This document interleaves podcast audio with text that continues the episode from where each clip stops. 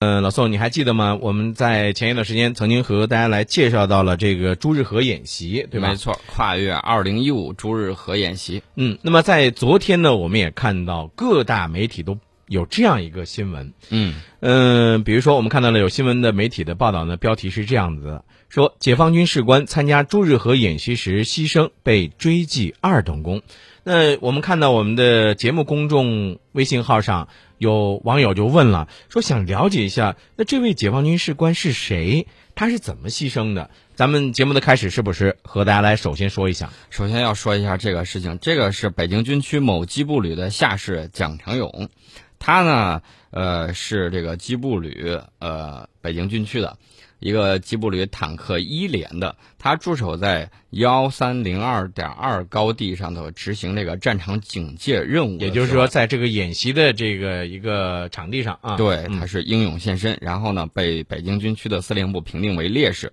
所在部队呢为他追记了二等功。但是呢，就是《解放军报》的这篇文章呢，并没有提及牺牲的具体原因。嗯，其实呢，演习。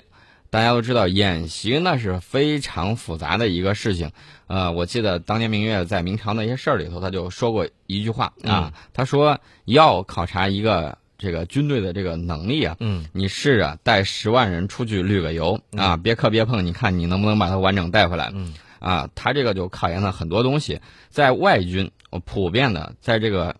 演习里头都有这种伤亡率嗯啊，你看包括美军演习，包括这个日本自卫队啊、法军呐、这些演习的时候都有这种伤亡出现。嗯这个追求的什么？追求的是实战。嗯，呃，咱们说到这个实战啊，实战难免呢可能会出现一些这样的这个情况，吧，对，这显示出呢，我们军队的这种作风是在转变，展示出的也是敢于牺牲的这种价值观。那么，大家都知道，呃，以往的时候，这个观念呢是追求这个演习的这种零伤亡。嗯那么到现在呢，是正式训练演习中的这种代价。演习上强调是向实战靠拢，真抓实练。嗯对，而且呢，这一次呢，这个应该说是。在第一时间对外公开了这样一个事情，是吧？这也彰显出了越来越高的咱们的透明性。对，呃，之前呢有媒体采访过他这个专业化蓝军旅的旅长满广志，嗯这个满广志呢，他就说过这么一段话，他说：“这个，呃，训不在危中失，兵不在险中练。信息化带来的战斗力就是虚的。对对对对，所以说你必须要实战实练。”嗯，对这种现象呢，我觉得一方面是基于军队涉密信息观念的这种改变，嗯另外一方面呢，是因为更加注重对社会公开，要宣传我们这种中国军人不怕牺牲的这种精神，在和平年代勇于献身国防。嗯，我们也向这位英勇牺牲的这位烈士呢致敬。啊，对，这种牺牲呢是官兵在国防建设中的这种无私付出，需要全社会的了解与褒扬。好，呃，来继续关注我们的节目。我们说，我们的国防力量呢一定要强大。如果我们的国防力量不强大的话呢，那很有可能有一些宵小国家呀就会有所觊觎啊。当年西方列强，你说清朝招他惹他了没有吧？然后就跑过来把清清王朝痛打了一不止一顿，嗯签订了很多丧权辱国的条约。那时候我们招招谁惹谁了都没有，对吧？西方列强他是这个样子的，你强他就弱，你弱他就强。嗯就是这个样子。那么最近呢，美国的一个民用调查网站呢，就公布了一个卫星照片儿，嗯说杭州湾上空发现中国最近翻新了一座备用机场，以便派遣无人机赴东海执行任务。大家看到没有？人家对你的侦查是无时无刻不在的。对，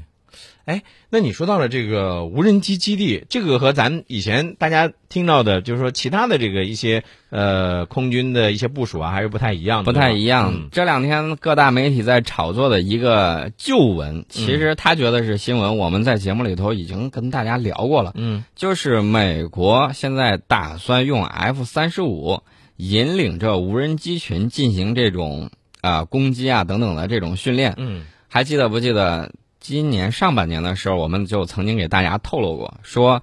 美国海军的研究院正在这个测试一项内容，就是它的这种蜂群战术。嗯呃，就通过这种战斗机嗯引导整体的这种无人机嗯无人机军团进行作战，嗯已经能够控制到五十多架这种无人机了嗯，啊！这个消息咱比他们放出来有早好几个月吧？对对啊对，以所以说呢，经常听我们节目的朋友呢，应该知道我们的这个消息啊，一向是比较大提限量的。嗯呃，杭州湾上空的这个卫星就显示出来，这个备用机场啊翻修一新。然后呢，岱山岛的这个机场上有三架中国国产的 BZK 零零五型的中远程侦察机啊嗯停放在机库前面。那么操控这些无人机的地面设备在飞机附近。嗯嗯，所以说呢，我们要了解我们这个之前呢有很多的这种建设，嗯啊，就是这种沿海的无人机，我们看到我们这种包括海监也好，海警也好，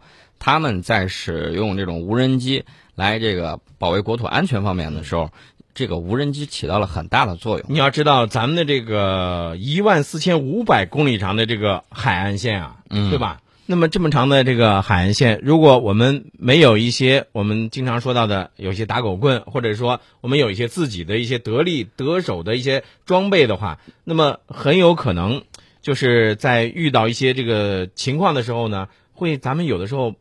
应对不及时，对吧？呃，这个呢，有了无人机之后，效果就会好很多。对对对另外呢，美国它经，你想一想，它在伊拉克，它在阿富汗，它在中东地区，嗯它应用无人机应用的非常多，嗯甚至在巴基斯坦，它经常派它那个死神无人机，然后空袭了，越境空袭，嗯经常干这种事情。嗯，你觉得它的这种长航程的无人侦察机，它会不？它会停止对你的这种侦察吗？对，它当你发现它把它打掉的时候，你知道它会说什么？嗯它会说：“哎呀，我这个无人机这个失控了，嗯然后飘出去很远，嗯我我也不是有意的。嗯给你打这种擦边球。对，那么我们主张什么？用无人机应用到追踪中国海上国土内的任何外国航空器。对，你不是说你是这个无意飘过来吗？嗯对吧？那我们呃，既然看见了，那就给拿下吧。没错，嗯而且我相信啊，有了咱们这个无人机的话呢，那应该说是如虎添翼啊。嗯，没错儿，这个五角大楼有点坐卧不安。 嗯，其实呢，你有的东西我们也有，然后你想发展的什么科技前沿嘛，大家都在追赶对，啊，在无人机方面不分彼此。没错。呃，那我们刚才说到这个无人机，其实我觉得这段时间美国啊特别关注的是咱们中国的一些国防力量的一些发展，对吧？啊？人家无时无刻不盯着你，他把你当成对手，啊对最起码嘴上不说，人家心里头是这么想的。嗯而且呢，把你当成最大的假想敌啊，等等等等。嗯